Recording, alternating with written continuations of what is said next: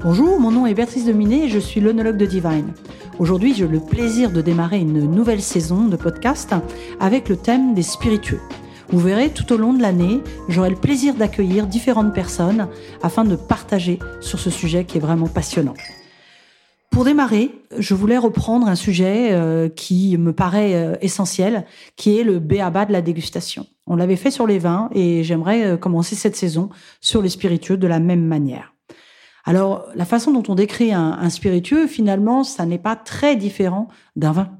On part par les trois phases habituelles que sont le visuel, l'olfactif et le gustatif. Alors sur le visuel, bien sûr, on regarde si c'est limpide ou si c'est trouble, comme on le fait sur un vin.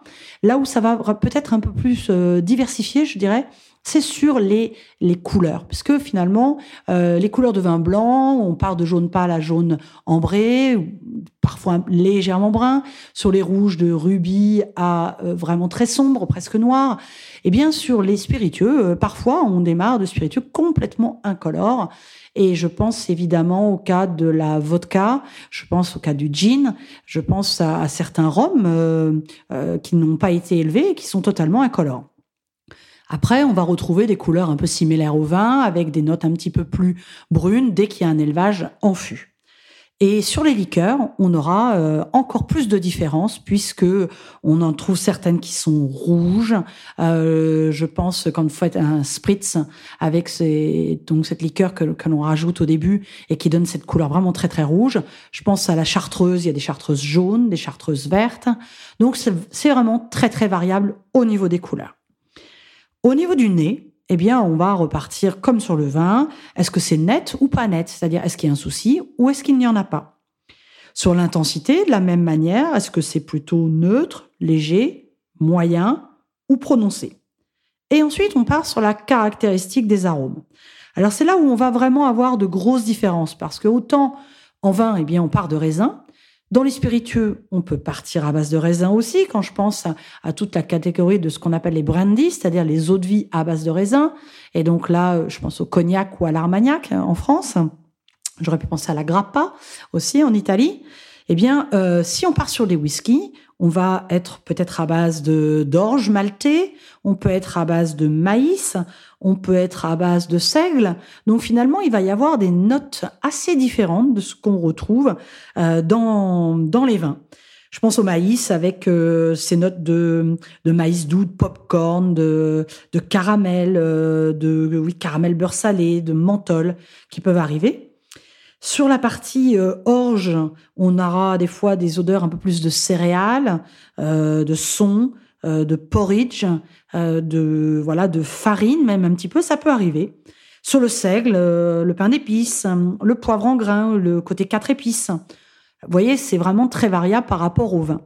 Je pense aussi à ces spiritueux que sont le mescal et la tequila, qui sont faits, eux, à base d'agave, où on va retrouver euh, des notes encore différentes, bien sûr, qui rappellent l'agave, mais aussi euh, le poivre en grain, euh, l'olive parfois, des légumes racines. Donc vraiment une grande, grande diversité. Je pourrais aussi évidemment vous parler de la canne à sucre hein, quand on parle de rhum. Et là, on va avoir des notes parfois d'herbes coupées, de, de mélasse, de sucre caramélisé. Donc, une grande, grande diversité aromatique. Ensuite, en bouche, on va retrouver euh, des textures. Comme on parle de vin, on parle aussi de textures en, spiritueux. Est-ce que le spiritueux est sec? Est-ce qu'il est pas tout à fait sec? Est-ce qu'il est plutôt moelleux ou doux? Et puis, euh, la texture aussi, qui se rapproche du monde du vin. Est-ce que c'est plutôt rugueux? Est-ce que c'est plutôt souple? Est-ce que c'est volumineux? Voyez, on retrouve un peu ces mêmes notions.